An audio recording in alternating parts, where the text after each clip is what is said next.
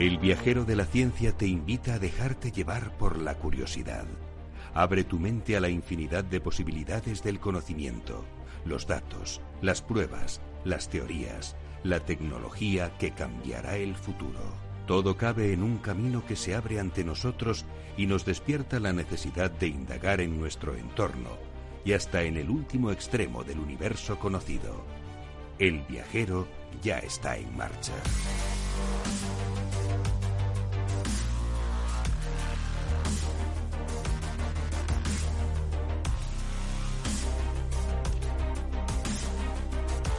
Hola queridos viajeros, aquí estamos una vez más en vuestro programa favorito de divulgación científica y tecnológica aquí en Capital Radio, estudio Naturgy y mucha energía que os traemos y mucha curiosidad para viajar. Hoy os vamos a contar cómo se puede curar un coágulo en el espacio. Y ha sido algo que ha ocurrido realmente. Os traemos una crónica de, de qué ocurrió y cómo pasó y estamos realmente impresionados con ese avance médico, eh, avance que, que, bueno, que ya veréis cómo va a tener una repercusión importante, porque ya se están empezando a plantear los científicos cómo vamos a curar, por ejemplo, cuando tengamos una colonia en Marte o cuando tengamos una colonia en la Luna. El volcán de Filipinas, hablaremos de él también porque tiene a la población atemorizada y no es para menos. También el temor a la crisis climática que ya existía en tiempos de los vikingos. Vamos a hacer ahí un viaje hacia la arqueología para poderos contar eh, cómo ya los vikingos estaban eh, casi casi prediciendo y temiendo un cambio climático. Hablaremos también de un trozo de cerebro intacto de más de 2.000 años de antigüedad y del efecto analgésico del altruismo, que es algo que, bueno, pues eh, muchos experimentamos a veces en momentos en los que no, precisamente a lo mejor no estamos, no, no queremos eh, ser altruistas, pero sí que cuando tienes esa sensación, ¿no? Pues eh, puede ser bastante analgésica. Todo ello con el equipo más viajero, ya sabéis. Sara Poza, ¿qué tal? Buenas noches. Muy buenas a todos. También con Ana Rodríguez. Muy buenas noches. Y Teresa Fernández. ¿Qué tal? Buenas noches a todos. Nuestra gestora cultural y gestora del proyecto. Como veis, tenemos la vocecilla todos un poquito así, así. El único que tiene una voz maravillosa como Luciano Pavarotti es Alberto Coca, que nos saluda desde su laboratorio del sonido. Y que ya os digo que la verdad que el hombre canta muy bien, ¿eh? Si aquí alguien está buscando un, cantante, pues... A ver pues si algún día se anima y, y, se arranca. Y nos canta algo. algún día nos dice así por lo bajini. Bueno, bueno, ya veremos. Y ya sabéis que también tenemos a Beatriz Álvarez y a Teresa Gondín que no nos han podido acompañar, pero que el próximo programa vendrán y os contarán un montón de cositas chulas. Comenzamos ya repasando lo más importante que ha ocurrido en ciencia y tecnología en los últimos siete días. El viajero de la ciencia, Carlos Alameda. Una noticia que nos ha dejado alucinados y que estamos contentísimos por ella, construyen los primeros robots vivientes. Un equipo de jóvenes investigadores estadounidenses ha reutilizado células vivas a partir de embriones de rana para darles una nueva forma de vida, gracias a un superordenador. Estos biobots de un milímetro son capaces de moverse hacia un objetivo marcado, levantar carga útil o autocurarse tras un corte datada una antigua colisión de la Vía Láctea con otra galaxia. La fusión de nuestra galaxia con otra más pequeña llamada Gaia Enceladus comenzó hace entre 11.600 y 13.200 millones de años, según reflejan las oscilaciones de una brillante estrella. Así lo señala un estudio internacional en el que han participado científicos del CSIC y se han usado datos de misiones, las misiones TESS de la NASA y Gaia de la Agencia Espacial Europea. Químicos en el agua potable se asocian con un 5% de los casos de cáncer de vejiga en Europa. Un macroestudio analiza por primera vez la presencia de trialometanos en el agua del grifo de 26 países de la Unión Europea, entre ellos España, y su impacto en la salud. Los resultados indican como 6.500 casos anuales de cáncer de vejiga en Europa pueden ser atribuibles a dicha exposición. Y los escombros aprueban como materia prima para las carreteras. Científicos de la Universidad de Córdoba han estudiado durante 10 años el comportamiento de una carretera hecha con materiales reciclados in situ a partir de residuos de demolición de viviendas próximas. Los resultados demuestran la viabilidad y versatilidad de los materiales extraídos de los escombros en una obra real. Indicios de un segundo planeta alrededor de la estrella más cercana al sistema solar. Los cambios de luz de la estrella próxima Centauri sugieren que tiene un planeta más del que ya se conocía. Con al menos seis veces la tercera masa terrestre, esta nueva supertierra orbitaría a 1,5 veces la distancia que nos separa del Sol. No nos apartamos del espacio porque os vamos a llevar a la Estación Espacial Internacional.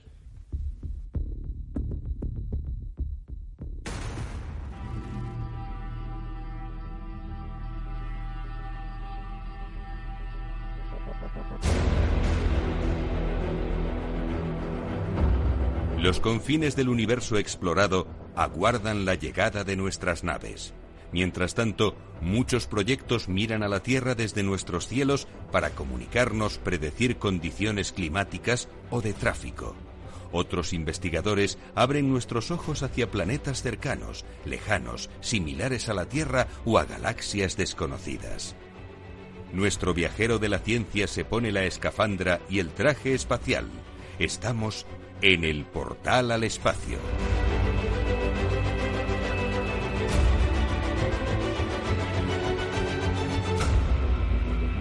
¿Qué pasa? Estamos ya en, eh, a punto de entrar en la Estación Espacial Internacional. Os hago una pequeña introducción y os cuento, porque vamos a ver.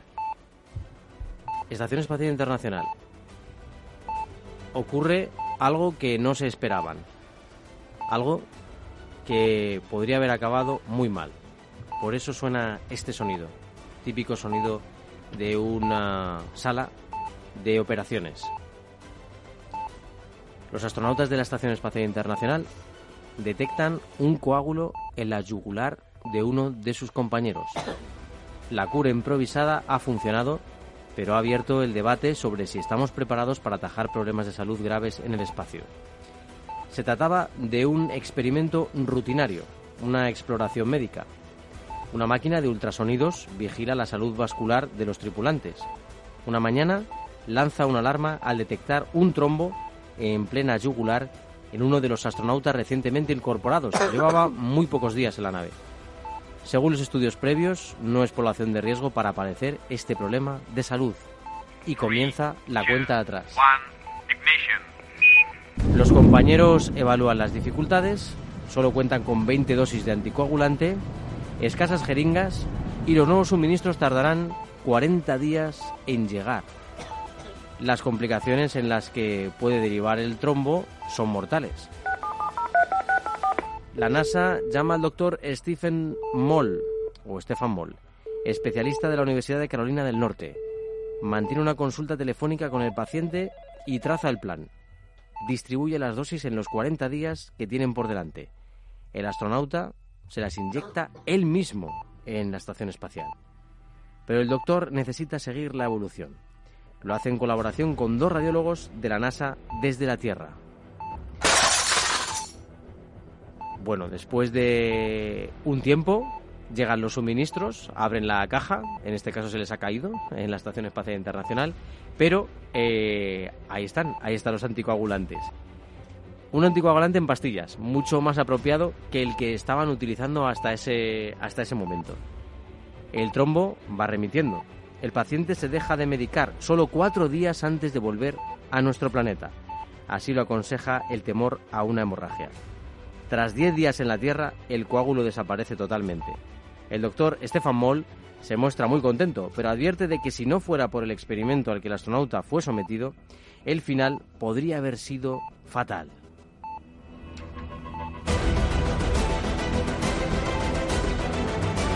No, no, guay, guay.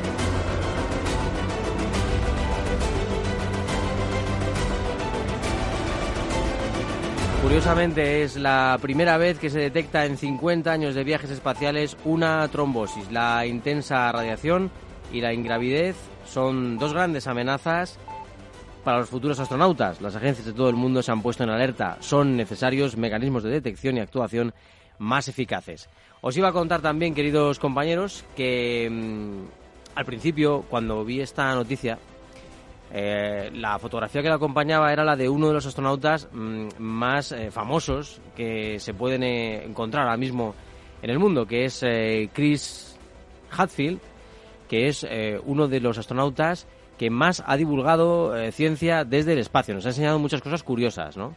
Y para quitar un poco el dramatismo del principio de esta historia, había pensado en poneros una de las anécdotas que nos contaba el astronauta desde, desde la nave, ¿no? Desde la Estación Espacial Internacional. Em, él nos ha demostrado un, un montón de, cosas, ¿no? cómo nos, eh, por ejemplo, cómo se sometía a uno de, de estos experimentos, ¿no? En los que les buscan un coágulos en la sangre, les buscan cualquier tipo de problema, con total tranquilidad. Eh, y nos ha contado también cómo diagnostican problemas de visión en el espacio, eh, cómo se hacen burritos espaciales, ¿vale? O sea, está ahí le ves al hombre cocinando, ¿no? Sus burritos, haciéndolos tranquilamente. Y, eh, bueno, pues eh, luego también le, le hemos visto, por ejemplo, eh, lavarse los dientes, ¿no? Eh, y nos lo explicaba con muchísima tranquilidad y con muchísima gracia, la verdad, porque eh, es curioso. Eh, ¿Cómo creéis que se puede llegar una persona a lavar los dientes en, eh, en pleno en plena estación espacial internacional? No hay gravedad, o sea, hay, hay muchos problemillas para hacerlo en realidad. ¿Cómo creéis que puede que puede ser esto? ¿Qué se os ocurre? Algo, algo he visto, pero estoy intentando recordar. Es súper curioso, la verdad. Es interesantísimo porque, claro, primero, el tema del agua, ¿no? Pues tienes que intentar ahorrar agua, porque, claro, tampoco te vas a lavar los dientes con todo el agua, ¿no? También la pasta de dientes tienes que ahorrar un poquito. Fijaos lo que nos contaba Chris. Nice wet toothbrush. Grab some toothpaste. We just use standard toothpaste in space. Squeeze a little on, not too much because you're going to have to clean it up later. Okay, so there's my toothpaste on my toothbrush. It's wet. It's ready to go. It's loaded. Brush my teeth just like normal.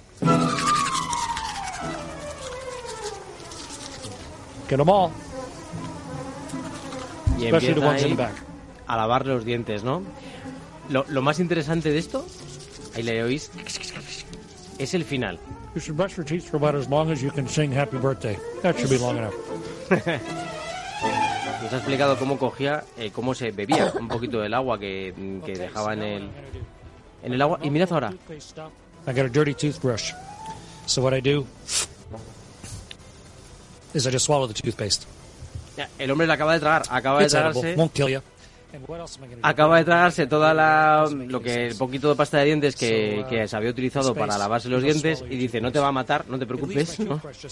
Y bueno, pues es una anécdota más para quitar un poco de dramatismo, pero para que veáis lo difícil que es cualquier operación en el espacio, incluso lavarte los dientes, pues como para hacer una operación médica o para tener los suficientes, eh, las suficientes medicinas como para que un médico pues te, te pueda hacer un diagnóstico desde, desde la Tierra, ¿no? Es como eh, el, el mito de no te tragues la pasta de dientes que te va a hacer daño al estómago. Pues aquí ya está. Y, o no te tragues el chicle también, que es el- lo, lo que dicen de las abuelas normalmente. Las abuelillas. Pues aquí tenéis la demostración de que en principio, es verdad que también se ha echado muy poquita, se ha echado muy poquita, pero en principio pues mm, pues es curiosete ya- el tema. a- ahora también no sé si esto a lo mejor lo usarán los astronautas en algún momento eh, en una tienda de cosméticos naturales, no vamos a hacer publicidad, a no ser que quieran pagar. Em, sí que he visto pasta de dientes en, en pastilla, que tú la Ah. metes en la boca y la masticas y con la propia saliva genera el, el jabón y, y solo tienes que beber un poco de agua por enjuagar, y- enjuagar y te lo puedes tragar. Lo que pasa que ahí, con, ahora que, bueno, hay como una corriente, ¿no? Que dice que, bueno, pues que intentes no tragarte o tragarte lo mínimo, ¿no? De la pasta dentrífica porque son bastante... Sí, pero esta está hecha con, Eso con te iba a decir, productos naturales, no hay, no hay ningún químico claro. ni nada. Y además también dicen que es una manera de evitar los plásticos. eh, porque como son pastillas, vienen en botes de cristal, entonces eh, no, no consumes el plástico ni del cepillo de dientes ni de la pasta de, de dientes, ni consumes agua porque tampoco tienes que eh, hacer un, un uso intensivo. A mí Pues me parece personalmente genial, ¿eh? Sí. no la las he probado, pero, idea. pero a la gente dice que, que, que, bueno, durante unos días, por ejemplo, en un viaje a, a países, mm, pongamos Indonesia, que no tienes un, Sí. una fuente de agua mm, eh, potable en la mano siempre, que es una, una técnica para, bueno, pues para mantener la higiene eh, ¿Y, y bucodental estas pastillas se adquieren normalmente en la farmacia o no en otro tipo Mm, de...? En una tienda de, Ah, en de- una tienda de- específica, de vale, vale. cosmética natural Sí. mm, No, que probablemente la haya. sí. Sí, sí, o sea, la gente si, si conoce de este tipo de tiendas seguramente sabrá cuál es. No vamos a nombrarla. De momento no, a no ser que eh, se A no apunten a nuestros patrocinadores y... Claro, sí, sí, sí, si preguntáis Sí, por las es redes que Te he sociales... escuchado y- justo antes el comentario y creía que era. que- pero. No, no, no, si preguntáis por las redes sociales yo os la digo, no hay ningún problema, pero tampoco vamos a... Que investiguen, que indaguen y en este Claro. mundo de la en este apasionante mundo de la... Que, que es muy apasionante, la verdad, porque aquí es, es muy curioso. Em, no, no, es, no está directamente relacionado con el caso de mm, del, del astronauta que sufrió un coágulo, pero sí que en este en estas eh, interés de, de contar películas, series, libros de que hablan de ciencia ficción, y en este caso del espacio, voy a hacer otra recomendación a nuestro Ahí, público ahí, perfecto. que justo la acabo de terminar de ver y, y me parece muy buena la serie y, y el enfoque que tiene que se llama For All Mankind para toda la humanidad en, Ajá, For All en español. El- la serie parte de una, una idea un poco curiosa mm, que es en 1969 cuando el hombre llegó a la luna qué hubiese pasado si en vez de haber llegar haber llegado eh, Estados Unidos primero hubiese llegado la URSS en aquel momento Mm. entonces parte de esa primera, primera base y luego la cosa va evolucionando eh, en la lucha de los dos países por la conquista espacial. Pero hace un análisis muy, bastante interesante de, de cómo, me- en la fantasía obviamente, eh, hubiese sido la historia si eso hubiese pasado y los desarrollos tecnológicos que se, produ- se- se produjeron posteriormente y la vida del hombre en el espacio. Así que os la recomiendo porque está, está bastante bien. Luego hace una visión bastante feminista de la situación, lo cual es eh, bastante aceptable. La ficción ha superado la realidad en este Oye, y además es curioso porque se están poniendo de moda las series que lo que hacen es partir de una situación histórica que no se ha producido, pero ¿y si se hubiera producido? ¿no? Que es la típica pregunta que lanza Stephen King eh, cuando empieza un libro. ¿Y si hubiera pasado esto? ¿no? ¿Y si hubiera Pues- payasos debajo de las, de las alcantarillas? Bueno, es que al final es un poco como nosotros mismos nos preguntamos a lo largo de nuestra vida y si Sí. hubiera tomado una decisión y no otra. Exactamente. Eh, la verdad es que, bueno, es- obviamente es ficción, pero hecha por una, una productora estadounidense, ya sabemos cómo es todo esto. Eh, pero la verdad que la, la ficción eh, me parece mucho más bonita a la, a la realidad, sí, lo cual es, es curioso. Bueno, pues eh, a ver si han hecho como en El hombre en el castillo, que resulta que lo que plantean es, si la Alemania nazi llega a ganar la Segunda Guerra ¿Qué Mundial, el desarrollo tecnológico hubiera sido básicamente cero, prácticamente cero, todo militar, pero muy poquito para los ciudadanos, muy poquita iniciativa empresarial, etcétera, etcétera. Pues en este caso bueno. es al revés. Ah, sí, fíjate, qué curioso. Sí, sí, sí. Así que os la recomiendo porque, porque está muy interesante. Oye, pues nada, ya sabéis, ya, sabéis que aquí en el Viajero de la Ciencia aprendéis un montón de cosas. Siempre os hacemos alguna recomendación interesante. Pues fijaos que desde la Estación Espacial Internacional eh, también nos han estado dando noticia, lamentablemente, de los incendios en Australia. Y yo no lo sé eh, exactamente, pero quizá desde el de Filipinas, eh, el volcán de Filipinas también quizá eh, lo hayan podido observar desde la Estación Espacial Internacional. Por tanto, nos vamos a Filipinas.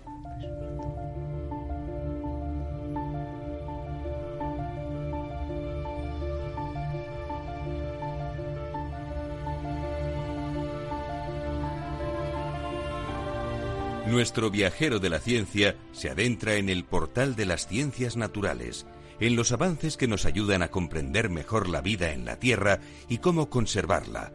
El planeta azul nos espera. Las Islas Filipinas, ahí en las antípodas de nuestro país, en este caso ya sabéis que os hablamos desde España, aunque saludamos eh, también a todos nuestros amigos en Estados Unidos, en México, Sudamérica, que nos siguen mucho y a los cuales queremos un montón desde el viajero de la ciencia. Eh, fijaos, Filipinas, eh, también una zona muy querida por nuestro país, eh, pues el mayor volcán de la zona mm, está empezando a dar problemas y la ciudadanía está bastante asustada, ¿verdad, Ara? Bueno, de hecho es que ha sido una semana muy activa en lo que a volcanes se refiere, porque no solo ha sido en Filipinas, también en Ecuador.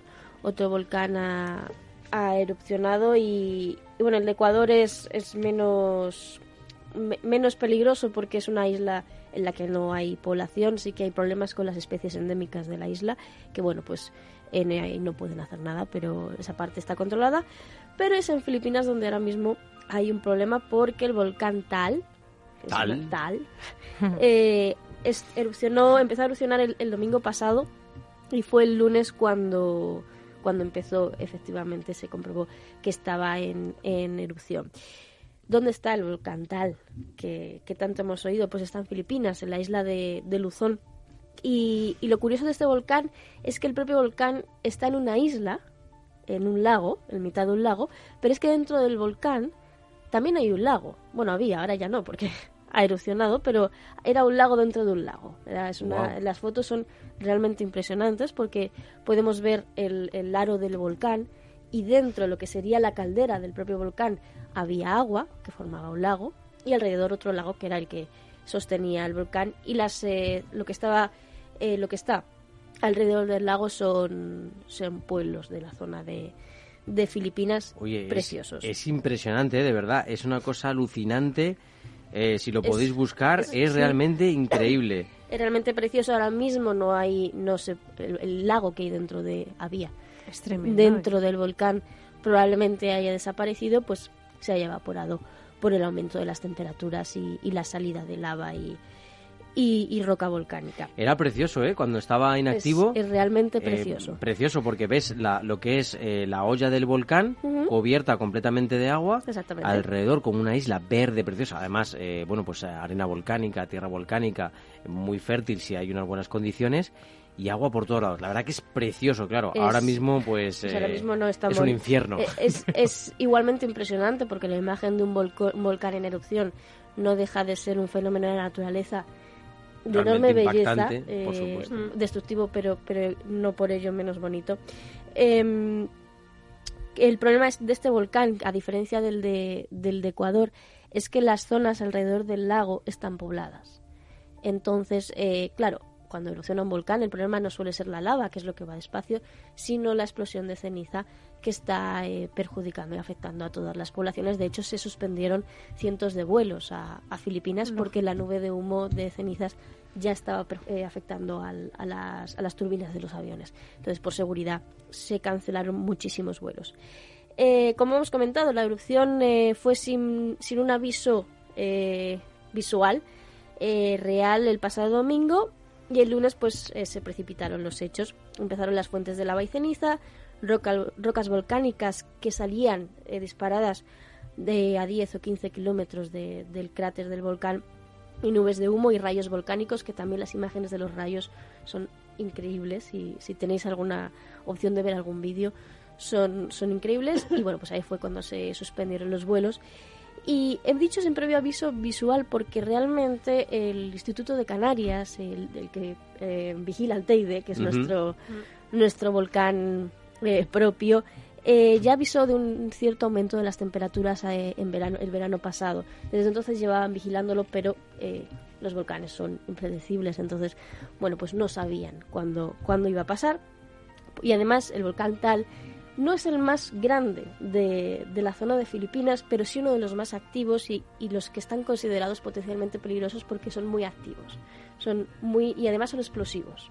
No es que solo echen lava, sino que un día explotan y se acaba, porque pertenece al cinturón de fuego de la zona del, del Pacífico donde hay 452 volcanes, todos en activo.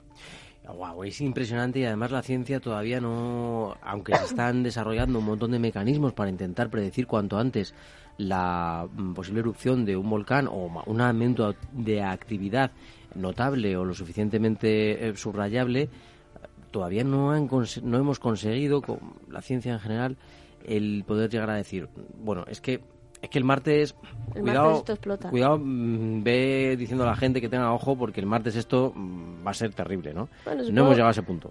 Supongo que predecir lo, lo, lo impredecible, que es la naturaleza, ¿no? Es- Exacto. Es, es, imposible o al menos muy complicado. Pero bueno, el tal forma parte de esos eh, más de 400 volcanes de la, del Círculo de Fuego del, del Pacífico y se le considera uno de los más amenazadores que no de los más grandes, porque de hecho es un volcán muy plano, está casi al nivel de, del, de- al nivel del agua, que es el, el lago donde, donde está, porque está prácticamente subterráneo. Supone, suponen que si erupciona eh, de una forma masiva en esta, en esta ocasión aumente su, su tamaño, pero bueno, esto es eh, estudios preliminares. Bueno, Además, uy, que me, la silla se, se va. de, de repente Dios mío, he visto a Ara. Ahora se ha ido al volcán. ha entrado en un estado ahí de repente Sí, ha- he que desaparecido. se... Desde, desde 1572, que es eh, desde cuando se tienen las, las, los estudios y las cifras, ¿cuántas veces creéis que ha erupcionado el tal? 1500. Seguro que un Mm. montón de veces. Digamos, de- hace unos 500 años, más o menos. Pues igual 500 veces, una por año. No, hombre, tanto no. No, No, sé porque luego si ves las fotos, ¿no? Y está el agua ahí, no sé, parece como muy... Hmm. No sé, es, es, es una pregunta de estas difíciles de... Que, que te la ponen, te la ponen en, en el trivial y, y quieres salir por Sí. patas de ahí. Bueno, ha erupcionado 33 veces. Ah. Y diréis, es poco en, casi 500 años. Pues realmente es demasiado, es mucho. Es, es un volcán altamente activo eh, y que de forma paulatina y recurrente vuelve a, a echar lava. Suponen, suponen que porque forma parte del Círculo del Pacífico y todos son, son bastante activos. Pero el problema en este caso no es el volcán solo. Aparte de la lava, la ceniza que está en mitad de un lago, etcétera, etcétera. El problema es el lago porque al estar en mitad de una superficie acuática, el peligro del, del tal es el, el- la posibilidad de que haya un tsunami volcánico. Y eso Claro. yo lo aprendí el otro día y dije, "Co, pero un tsunami volcánico, esto es, esto es como una paradoja. Eh, sí, sí, no, Sí, es algo no, como muy luego. nuevo, ¿no? Pues efectivamente, el, eh, al estar dentro del lago y al estar la caldera subterránea, el- en el caso de que explosione el, el- el volcán, hay una alta posibilidad de que genere olas eh, que bueno pues formen un tsunami en el lago que es un lago bastante grande no os imaginéis un laguito es, es una superficie acuática muy grande e inunde todas las zonas de alrededor del, del lago. Y ese es en verdad el peligro que están intentando evitar eh, las autoridades de la zona están em- empezando a hacer eh, des- desalojar los pueblos de, de la costa por ese peligro de, de tsunami en caso de que explote que se espera que sea a lo largo de esta semana. O Dios sea, mío. no pueden decir eh, exactamente cuándo, pero las previsiones apuntan a que sea esta, esta semana. Además, el, el- sí que advierten que para que haya un tsunami no es necesario que explote el volcán, simplemente puede haber un movimiento de tierras dentro del- de la caldera por una explosión interna que no eche lava y eso genere un volcán, lo cual es más peligroso porque la gente no ve la explosión, no puede prever que venga una ola. Entonces ahí es donde está el peligro de, del tal. Y además, eh, bueno, imagino que habrá mucha gente que dependa de ese lago y si ocurriera un desastre natural, Bueno. pongámonos en una erupción masiva del, del volcán, eh, que evidentemente, ya sabéis, pues traería un aumento probablemente de la superficie del volcán, eh, una serie de mm, Sí. procesos eh, de en- con, el- con el agua, ¿no? Que se, mm, se evaporaría agua, morirían especies de animales. En fin, si ocurre también un tsunami, pues es prácticamente un desastre igualmente, ¿no? Bueno, ahora mismo, de hecho, es, ya es un problema medioambiental para la zona porque el agua del, del lago, sí que hay, hay pueblos pesqueros alrededor del lago, está totalmente contaminada por la ceniza que ha caído del volcán, que ha cubierto totalmente la superficie, y los gases que están saliendo por, la, por debajo de- del volcán, que son altamente tóxicos. Entonces, bueno, esto tendrá un- una repercusión a largo plazo para la, la región, pero tampoco pueden hacer nada porque es un lago eh, que tiene un volcán dentro. Es, es una cuestión de naturaleza. El problema sigue siendo la- las olas en caso de haber, que los expertos eh, han estado mirando cifras y los, los tsunamis volcánicos pueden ser en alta mar, en aguas profundas o en aguas menos profundas, como es el caso, y las olas pueden ser eh, alcanzar una velocidad de 300 kilómetros por hora. Uh. En caso de aguas profundas sería de 1000 kilómetros por hora eh, con altitudes de, de más de 30 metros de, de olas. Y en todo esto me he puesto a investigar cuál ha sido el mayor tsunami volcánico de, de la historia. Y realmente no han sido tantos, eh, no ha habido muchos eh, registrados, quiero decir. Ha habido 110 eh, tsunamis volcánicos en lo, que, en lo que tienen los registros y el mayor fue en 1883 del Krakatoa. Fíjate, 1883 has dicho, ¿verdad? O sea, exactamente, fueron eh, generó olas de 37 metros de altura, lo cual es, es tremendo, y unos, un número de fallecidos de 26.000 que, se, ten- que, se, que 26.000 se tengan registrados. Eh, Pero los expertos dicen que aunque son altamente mortales, además de lo que genera un volcán, la ola no es un fenómeno muy, muy, muy común, o sea, es bastante raro. Eh, así que bueno, pues eh, en este caso lo tienen vigilado y, y, están esperando a que el tal decida hacer lo que, lo que ha venido a hacer. Pero bueno, veremos a ver qué, qué pasa. Qué curioso, ¿eh? la verdad que es súper interesante porque fijaos, un, un tsunami volcánico, eh, muy poquitos, bueno, muy poquitos relativamente, pero, pero importantes durante la historia y una capacidad de este volcán, mm, un peligro potencial bastante bastante importante. Es pequeño pero matón. Pequeño pero matón, ¿eh? ¿eh? la verdad que sí, que subrayable esta, esta dificultad. Veremos a ver eh, desde aquí nuestra solidaridad con el pueblo de Filipinas, ya os decimos, muy querido por nosotros. y esperemos que, que la cosa sea lo mínimo posible, ¿no? Tenga la mínima potencia posible y podamos contar eh, bueno, pues que se ha desarrollado mm, esa erupción volcánica y eh, finalmente el volcán eh, bueno, pues ha podido volver a su estado más pasivo en, en, poco tiempo.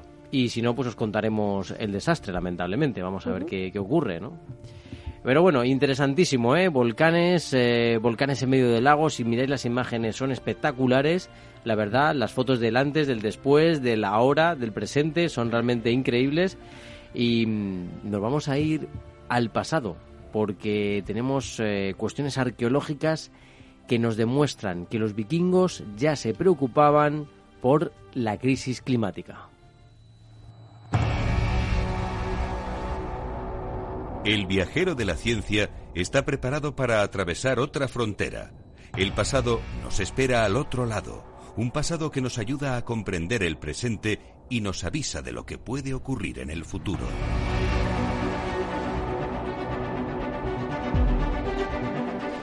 Nunca mejor dicho en este caso, Luis Ignacio, porque la verdad es que nos avisa de lo que puede ocurrir en el futuro esta piedra de rock em, que ya alertaba de la posible emergencia climática, ¿verdad, Teresa Fernández?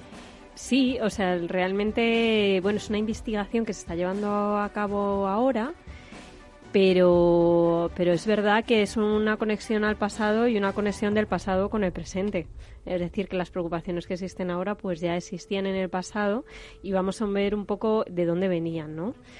Eh, esta piedra, la piedra de Rock, estaba eh, levantada en el siglo IX cerca del lago Battern, en el centro sur de Suecia y se cree que se erigió como un monumento a un hijo muerto, pero el significado exacto del texto, mm, bueno, es bastante difícil de descifrar porque le faltan partes y aparte contienen distintas formas de, escritura. Entonces, hasta el momento se creía que las inscripciones de la piedra estaban relacionadas con actos heroicos de Teodorico. Teodorico era un gobernante de los ostrogodos en el siglo VI, en lo que hoy es Italia. Sin embargo, un reciente estudio eh, que bueno ha llevado a confluir a varias disciplinas y eso es lo que le hace genuino porque han colaborado análisis textual con arqueología, con historia de las religiones y con runología. La historia de las runas, ¿no? La lógica de las runas. Eso es. Esos eh, objetos que utilizaban antiguamente los druidas eh, para, mm, para intentar leer las señales del futuro. Eso es, pues los expertos de todas estas disciplinas se han unido para hacer un estudio interdisciplinar y eh, resolver un poco los enigmas de esta piedra. ¿Qué es lo que han encontrado? Bueno, pues que el significado estaría relacionado, como decíamos antes, con el temor a una crisis climática. Para ello, eh, describen cómo eh, Escandinavia sufrió una catástrofe climática previa, con temperaturas promedio más bajas, malas cosechas, hambre y extinciones masivas. Los investigadores apuntan que hubo una serie de eventos que debieron de estremecer en aquellos momentos a la población vikinga.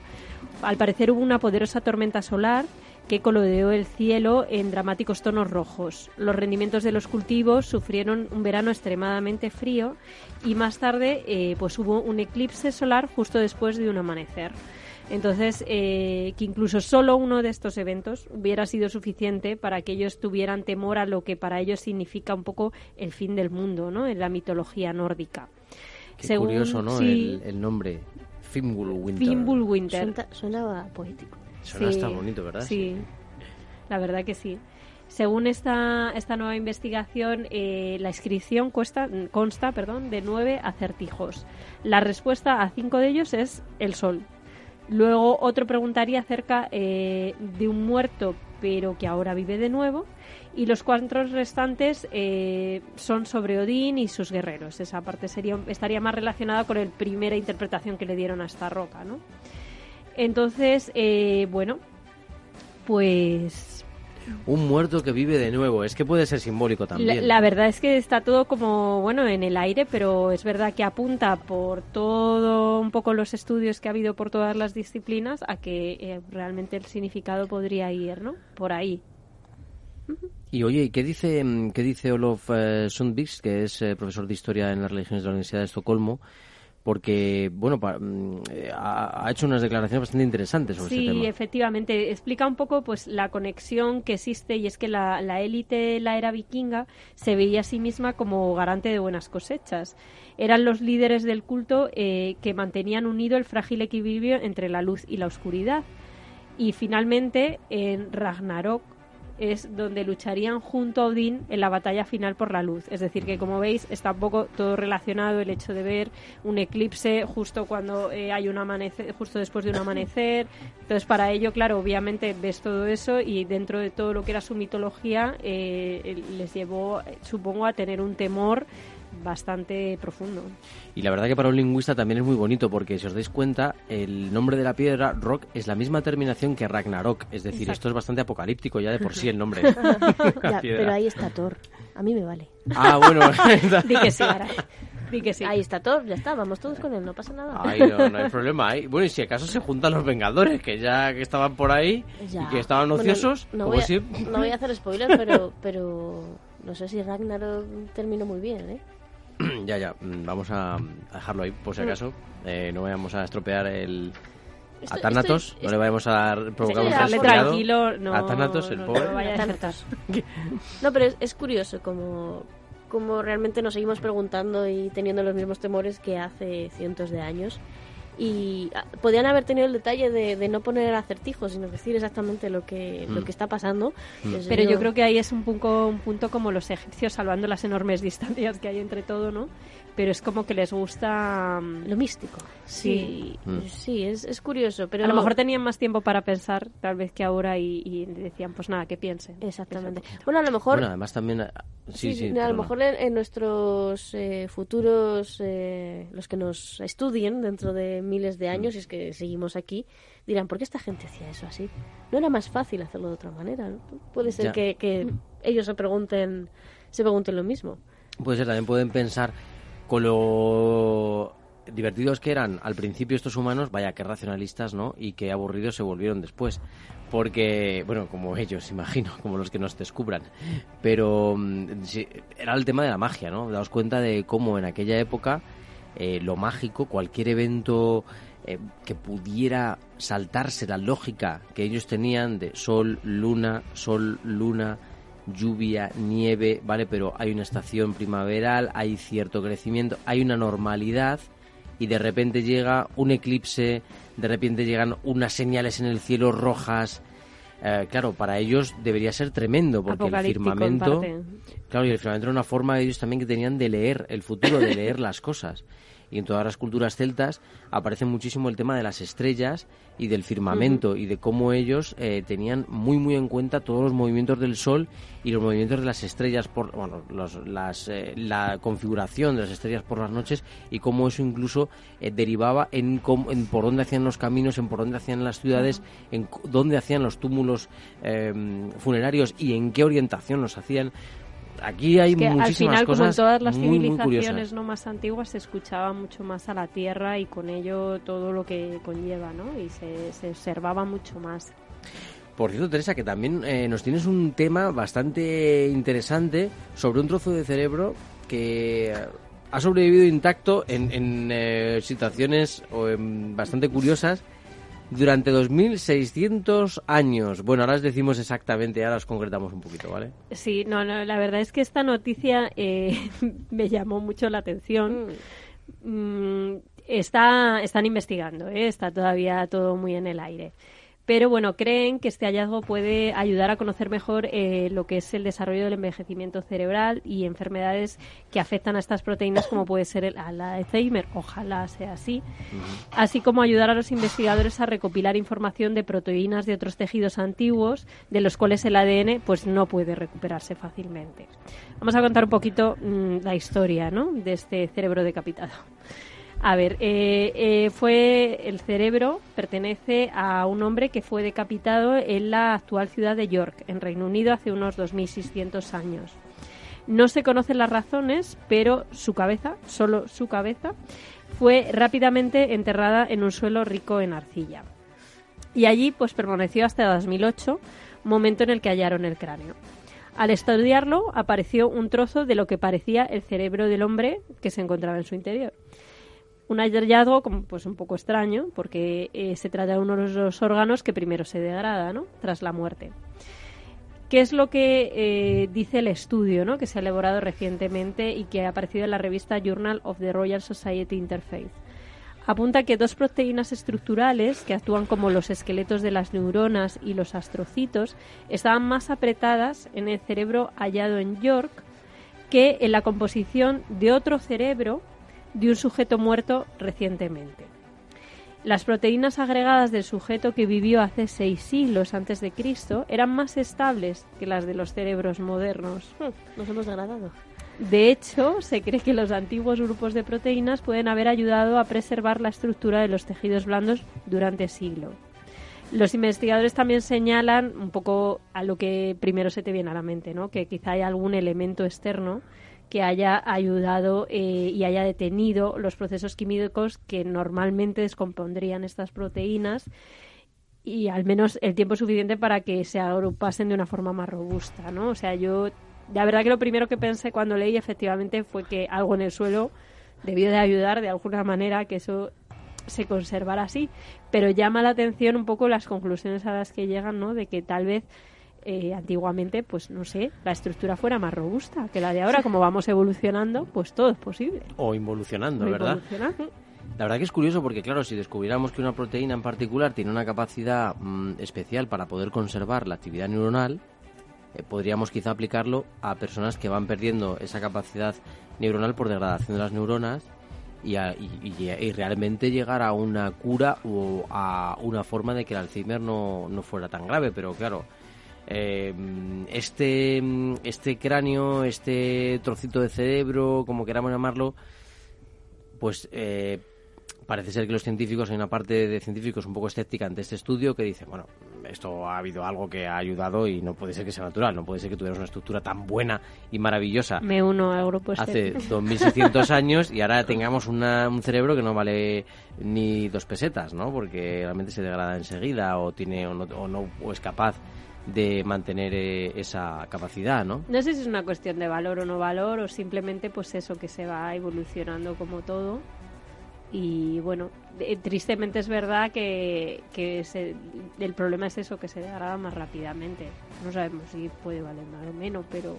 No, bueno, yo lo del valor os decía que porque el tema de que nuestro cerebro realmente tiene una composición química un poco más débil podría tener una composición química un poco más débil que el que están analizando de 2.600 años de antigüedad. Eh, claro, ahí sí sería un tema de, vaya, pues eh, eh, parece ser que el mm. valor que puede tener ese cerebro es mucho mejor, mucho mayor calidad que mm. la que tenemos actualmente, ¿no? Y eso sí que nos puede hacer eh, pensar en una cura para el Alzheimer. Pero ya os digo que hay una parte de científicos muy escéptica con este estudio porque creen que algo ha pasado en el ambiente. Sería genial poder compararlo con algún otro hallazgo que no fuera un caso aislado. A mí es que me ha dejado impactadísima. He estado estos últimos dos minutos procesando la información, alucinando en colores 2.600 Yo, me imagino a los señores, o sea, encontrando eso ahí y es que te, te quedas como en shock. Las imágenes son, son un poco espeluznantes porque se ve como todavía jugosito. Sí, sí, o sea, o sea como pequeñito, bien apretado, o sea, una cosa... Sí, es, es, raro, es muy raro. Mm. Pues fijaos, pues, ¿eh? 2.600 años, fíjate. 2.600 años y se ha conservado. Yo la verdad es que no sé qué pensar. Es cierto que al ser un caso aislado, pues tiendes a, pensar que puede haber, lo que decía Teresa, un factor externo. Pero bueno, nos encantará que nos traigan más cosas de estas, Teres, que sigo impactada. No, no, no para menos. ¿Estamos seguros pues de que era un humano? Eso parece. Ah. Seguimos hablando de todas formas de, del tema del cerebro, porque a que no sabéis que tiene un valor, aparte de social, enorme en eh, nuestro cerebro, en este caso en nuestra psicología. Pues queridos amigos, ser altruistas, ser lo contrario a lo que muchas veces nos vende esta sociedad, que es que seamos unos egoístas terribles, no, pues no. Ser altruista eh, también tiene unos grandes, grandes beneficios.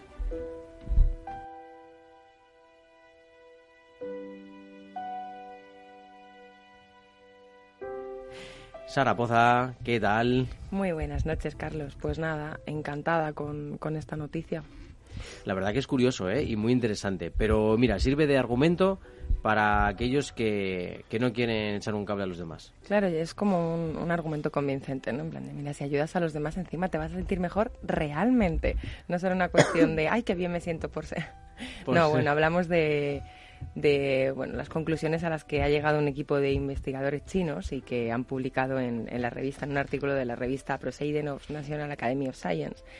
Y de alguna manera pues viene a desvelar los mecanismos neuronales subyacentes al efecto atenuador del dolor del comportamiento altruista. ¿Esto qué quiere decir? Pues lo que comentabas, Carlos, que ayudar a los demás de forma desinteresada provoca una reacción cerebral, o sea, hablamos de una reacción cerebral, una, una cuestión de química, que disminuye el dolor físico.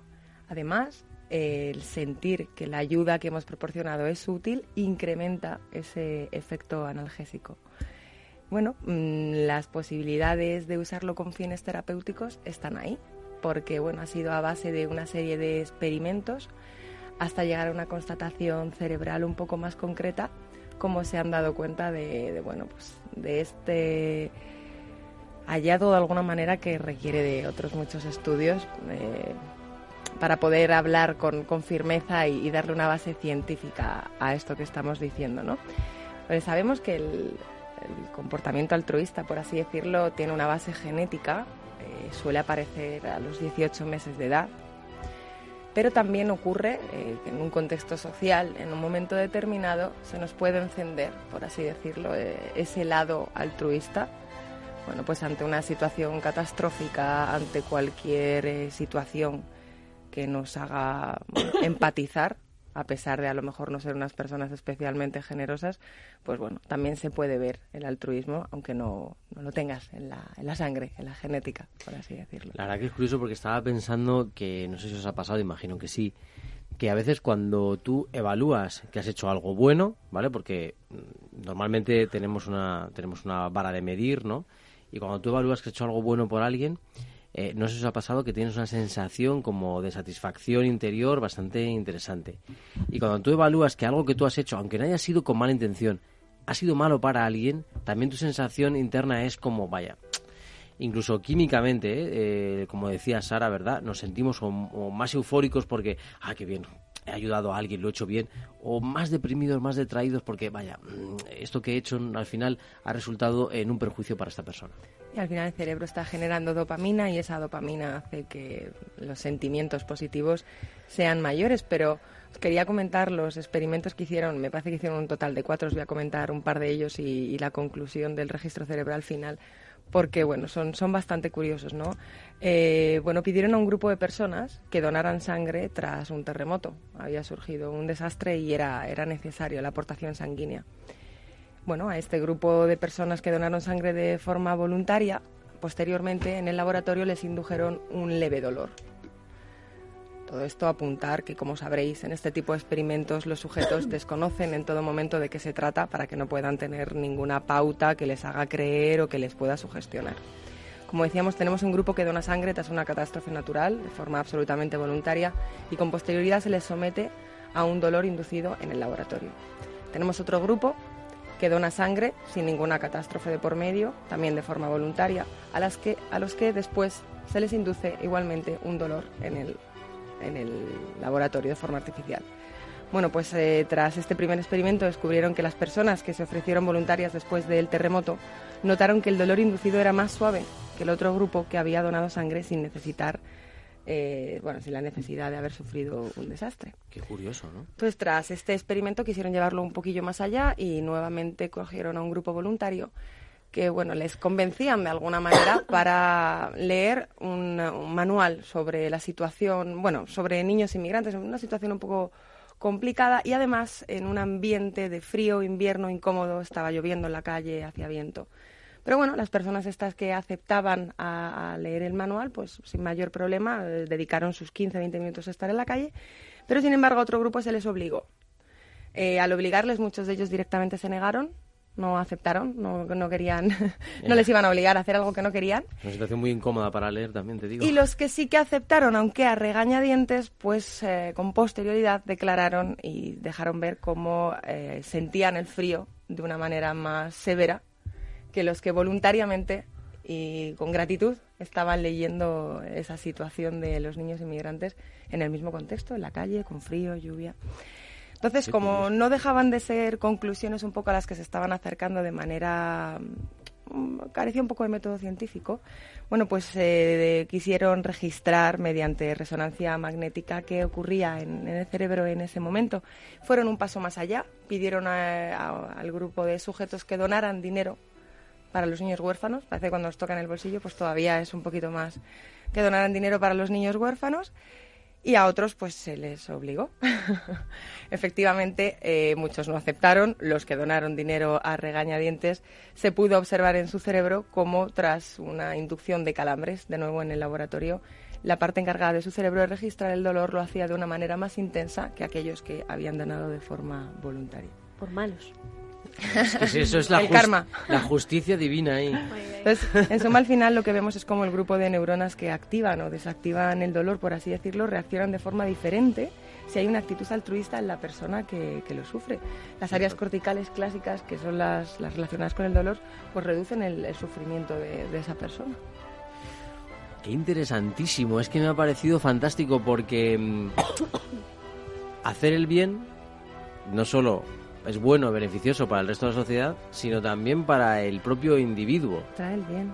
Eh, hacer el bien, fijaos qué cosa más que pudiera sen- tener unas aplicaciones sencilla. terapéuticas y que como excusa pues todos empezáramos a hacer eh, pues, esa cadena de favores, ¿no? Yo aquí veo una campaña de marketing perfecta. Sí, Pues, Esto vende. Pero mm, ¿Tú sí quieres decirle ¿cómo a la gente que, que si hace el bien se va a sentir mejor y le va a dar menos? Al principio a lo mejor, pues como a los que les obligan. alivia eso- tus dolores de cabeza. Pero, pero lo- a largo plazo eso eso va, va a cuajar y, y como la cadena de favores que dice que dice Sara. Mm, Bueno, pues sí, oye, la verdad que es que cualquier cosa que nos convenza ahora mismo de hacer el bien de forma altruista es bienvenida, porque estamos en una sociedad en la que parece que los valores, eh, bueno, pues que normalmente nos, nos colocan son los de, no, no, eh, tú a tu placer, tú a tu, a tu comodidad, ¿no? Y los demás, pues bueno, ya veremos. Me surge un dilema con lo que acabas de decir ahora. En realidad, cuando uno actúa de forma altruista, actúa sabiendo que no va a recibir nada a cambio. En el momento Claro, en el pero, que pero por eso digo que a lo mejor la primera horda de, de, de voluntarios no le, no le, No le sur- funciona. no le funciona, pero a largo plazo sí. Me gusta. me Ahora, me querías gusta, hacer un apunte antes de... Una cosa, imagínate que vas al médico de cabecera y te dice que, hace- que hagas el bien para que sentirte mejor, buena receta. Y ha dicho Sara, la dopamina. Eh, la semana que viene os voy a hablar de una cosa que se llama la dieta de la dopamina. Oh, Oye, qué interesante eso, ¿no? Maravilloso. Es la nueva locura de, de Silicon Valley y acaba de llegar. wow. Madre mía. Pero es dopamina química. Pero es No, no, no, inyectable. es la dopamina, la, la, la, La natural, nuestra, la, natural, la pero que nuestra. quiere decir que no viene del exterior, que es, para, es producida por el propio cuerpo, no viene de fuera. Uy, uy, uy, qué interesante. Estos Temazo, siempre van por delante temazo. los de Silicon Valley, así que temazo. Oye, que nos vamos, pero que sabéis que seguimos con vosotros en las redes sociales. En, eh, en Facebook podéis buscar El Viajero de la Ciencia. En el Twitter, como dice Sarabot, arroba viajero ciencia. Y también en el WhatsApp. Tenemos un número de teléfono maravilloso, 687-050-600. Desde aquí nos despedimos nosotros hasta el próximo programa del Viajero de la Ciencia. Os esperamos, sabéis que os llevamos de la mano en nuestro viaje hacia donde nos lleve nuestra curiosidad.